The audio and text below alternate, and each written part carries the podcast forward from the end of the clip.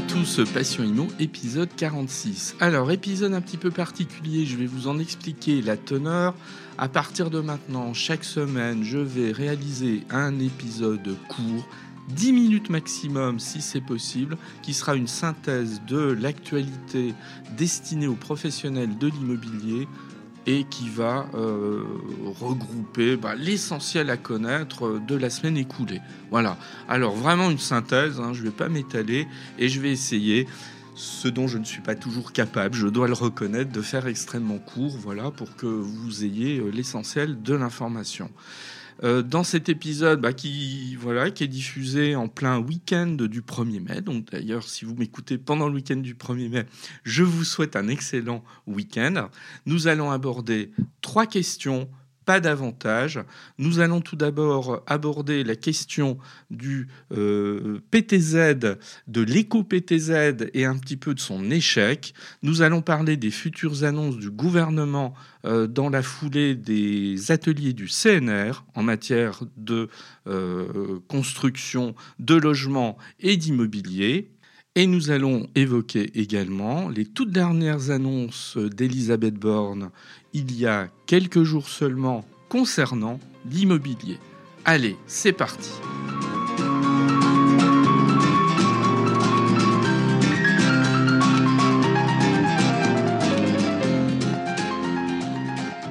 Première news qui concerne l'éco-PTZ. Alors, l'éco-PTZ, je rappelle juste ce dont il s'agit.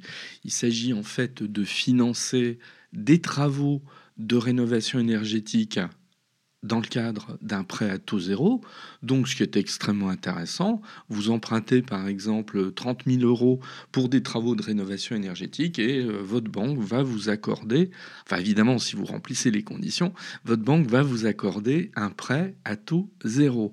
Alors, seul problème, c'est qu'il ne marche pas. Et quand je dis qu'il marche pas, il marche pas du tout. En fait, euh, depuis 2022 que cet éco-PTZ a été euh, lancé, il a été accordé 130 fois sur le territoire national, c'est-à-dire, bah, autant être honnête, c'est une catastrophe. Alors c'est assez paradoxal parce qu'en fait, c'est un prêt qui répond euh, complètement aux préoccupations du moment. Financer de la rénovation énergétique, quand euh, on a euh, des moyens bah, qui permettent pas de les financer en totalité et qu'on va euh, les financer par l'intermédiaire d'un prêt qui en plus ne va rien coûter. Parce qu'il faut rappeler un truc, c'est que quand on finance des travaux, on va les financer dans, dans le cadre le plus souvent d'un prêt à la consommation et un prêt à la consommation, ça coûte relativement cher. Alors pourquoi ça marche pas? Alors, est-ce que c'est un peu de la faute des banques? Ben oui, quelque part. C'est qu'en fait, euh, c'est une méconnaissance du mécanisme, comme souvent. Euh, le mécanisme, il est très peu connu euh, parce que les banques communiquent peu dessus. Alors, je vais pas, suis pas l'avocat des, banques. Il faut, il faut reconnaître aussi une chose, hein, c'est que monter un dossier de prêt à taux zéro classique ou euh, d'éco-PTZ, c'est lourd. On le sait tous, si un jour dans notre vie on a été, euh, on a bénéficié d'un prêt à taux zéro, moi c'était mon cas en oh là, 96, donc 96, le prêt à taux zéro venait de démarrer, j'en ai bénéficié à l'époque. Ça n'a pas changé. Vous devez fournir un paquet euh, de euh, justificatifs. Euh, il y a une lourdeur administrative évidente. Ça, c'est donc les banques, ça les fait suer quelque part. Quand il s'agit de monter un prêt à taux zéro, les banques aiment pas trop.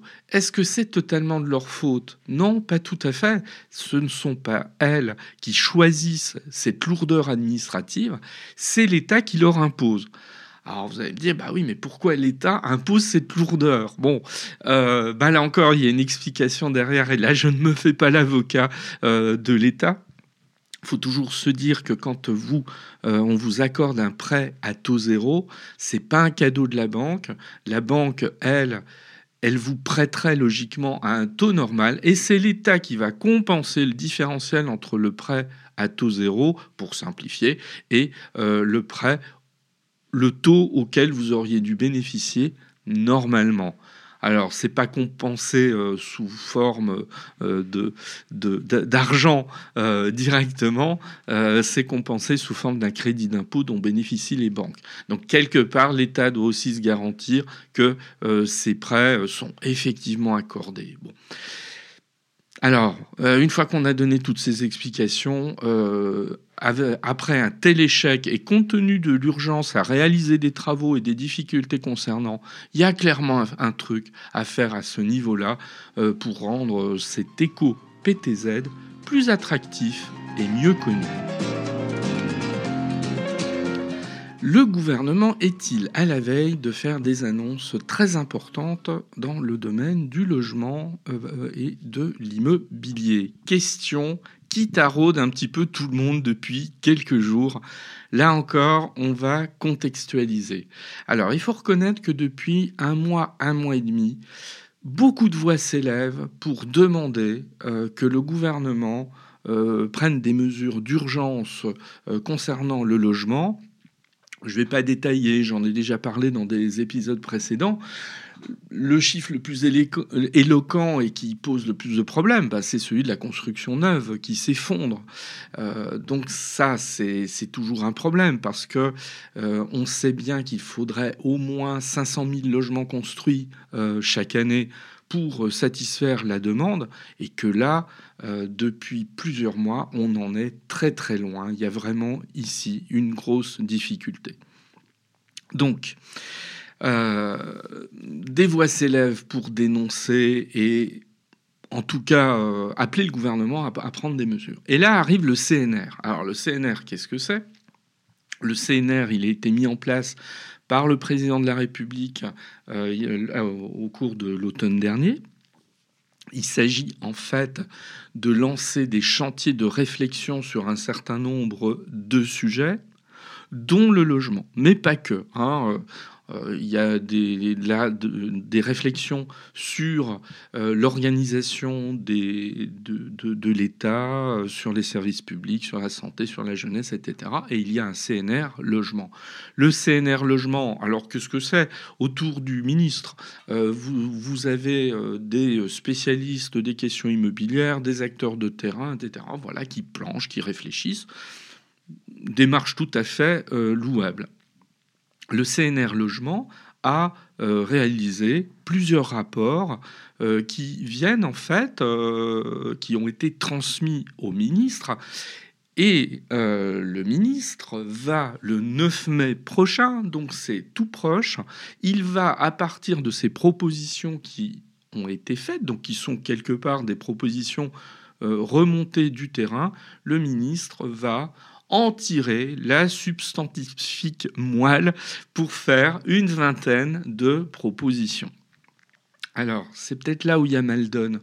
Euh, j'ai entendu un certain nombre de personnes dire oui, le gouvernement va annoncer des mesures le 9 mai. Pas du tout. Le 9 mai, le ministre va faire en quelque sorte la synthèse des rapports du CNR et va transmettre toutes ses propositions euh, à l'Élysée et c'est dans un second temps que euh, le président de la République, après avoir centralisé l'ensemble des propositions dans tous les CNR dont le logement n'est qu'une des composantes, bah, fera des annonces dont on peut imaginer qu'il s'agira d'annonces cette fois concrètes, peut-être sous la forme d'évolution de la loi ou euh, d'évolution euh, euh, de, de la réglementation. On parle d'évolution de, la fiscalité, on parle de simplifier les mécanismes fiscaux s'agissant de l'incitation à l'achat dans le neuf, etc. Bon, donc il y a beaucoup de pistes qui sont mises en avant. Mais attention, le 9 mai, il ne s'agit que d'une étape voilà, il s'agit d'une étape, donc il ne faut pas en attendre grand-chose encore à ce stade, même si ça permettra quand même de savoir dans quelle direction le gouvernement souhaite faire des propositions. Et là, j'en arrive à ma dernière news. Donc, vous voyez à quel point j'essaie de faire très court, ce qui est pas toujours un exercice aisé pour moi, je, le reconnais. C'est les dernières annonces d'Elisabeth Borne. Alors là, on n'est pas dans, comme s'agissant du CNR, dans une, dans une étape d'annonces qui, pour l'instant, sont un petit peu quand même évasives. non, là, c'est les annonces d'Elisabeth Borne qui ont été réalisées il y a seulement quelques jours quand elle a présenté ce qui constitue sa feuille de route pour les 100 jours, bon, 100 jours qui ont été parfois raillés par certains, mais bon, moi, je reste dans le factuel. Elisabeth Borne a présenté un certain nombre de mesures dans beaucoup de directions, et moi, ce qui a retenu mon attention, c'est ce qu'elle a présenté euh, et qui va avoir une euh, incidence sur l'immobilier. Première chose qu'elle a annoncée, elle veut mobiliser la caisse des dépôts pour acquérir plusieurs milliers de logements. C'est-à-dire que l'État se portera acquéreur de logements. Euh, il s'agit là en toute simplicité de doper euh, euh, la construction neuve de manière extrêmement directe de la part de l'État. Alors évidemment, euh, faut pas en attendre euh, des conséquences immédiates. Hein. Euh, ce type d'acquisition va prendre du temps, mais en tout cas, c'est un signal fort qui a été annoncé il y a quelques jours. Deuxième chose que j'ai retenue, euh, Elisabeth Borne a parlé du prêt à taux zéro. Alors là, c'est intéressant parce que le prêt à taux zéro, alors à ne pas confondre avec l'éco-PTZ dont j'ai parlé euh, il y a quelques minutes, le prêt à taux zéro, il était censé disparaître euh, à une échéance relativement courte. Le fait qu'Elisabeth Borne en reparle et parle notamment d'aménagement euh, lié à prêt à taux zéro, bah, montre tout simplement que le prêt à taux zéro, il n'est pas mort et il va sans doute continuer. Bon, euh, démonstration faite qu'il est nécessaire pour doper, euh, là encore, l'achat dans le neuf. Et troisième annonce d'Elisabeth Borne, elle a rappelé que l'État souhaitait assouplir les conditions du crédit immobilier. Alors l'annonce, elle est forte, parce que là, je vous renvoie à mon tout dernier épisode où je décortique euh, toute cette histoire liée à euh, l'annonce faite par Bruno Le Maire de euh, d'alléger, d'assouplir les conditions d'octroi du crédit immobilier qui s'est effondré en fait en, en moins d'un an en France. Mais on avait la réaction plutôt négative de la Banque de France qui voit pas ça d'un très bon œil. Et le fait qu'Elisabeth Borne, il y a seulement quelques jours, soit allé dans le sens de son ministre montre bien qu'on on ne lâche pas l'affaire et qu'en dépit euh, de ce qu'a annoncé la Banque de France, ses réticences, l'État visiblement ne veut pas euh, euh, laisser tomber cette, option, qui est plus qu'une option, parce que là, il va absolument falloir faire quelque chose. Cet épisode est terminé, vous voyez format très très court, euh, vraiment une petite sélection d'actualités, euh, celles qui peuvent vous intéresser fondamentalement. Il y en aurait eu quantité d'autres, j'ai fait une sélection, le but est de ne pas euh, tout évoquer, vous l'aurez compris. Je vous dis à très bientôt.